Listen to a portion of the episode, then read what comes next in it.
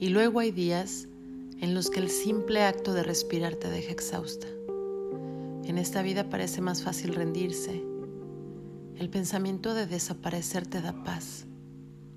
Durante mucho tiempo estuve perdida en un sitio en el que no había sol, donde no crecían flores, pero de vez en cuando salía de la oscuridad algo que me encantaba y me devolvía de nuevo la vida. Observar una noche estrellada, la alegría de reírse con viejos amigos, una lectora que me dijo que los poemas le habían salvado la vida.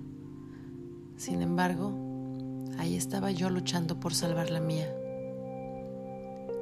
Queridas mías, vivir es difícil, es difícil para todo el mundo.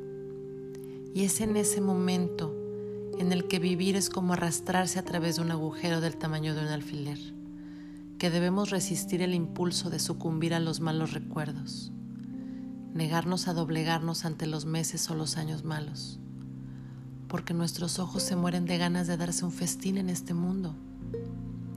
Hay muchísimas masas de agua turquesa para que nos sumerjamos en ellas.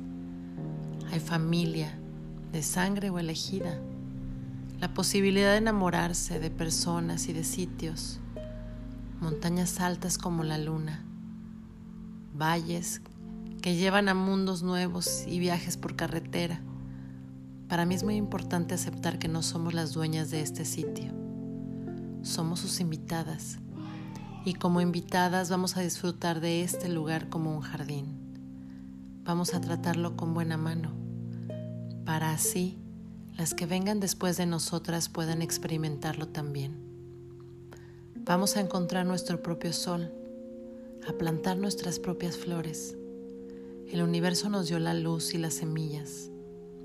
Puede que a veces no lo oigamos, pero la música siempre está puesta. Solo necesita que subamos el volumen, porque mientras haya aire en nuestros pulmones, tenemos que seguir bailando.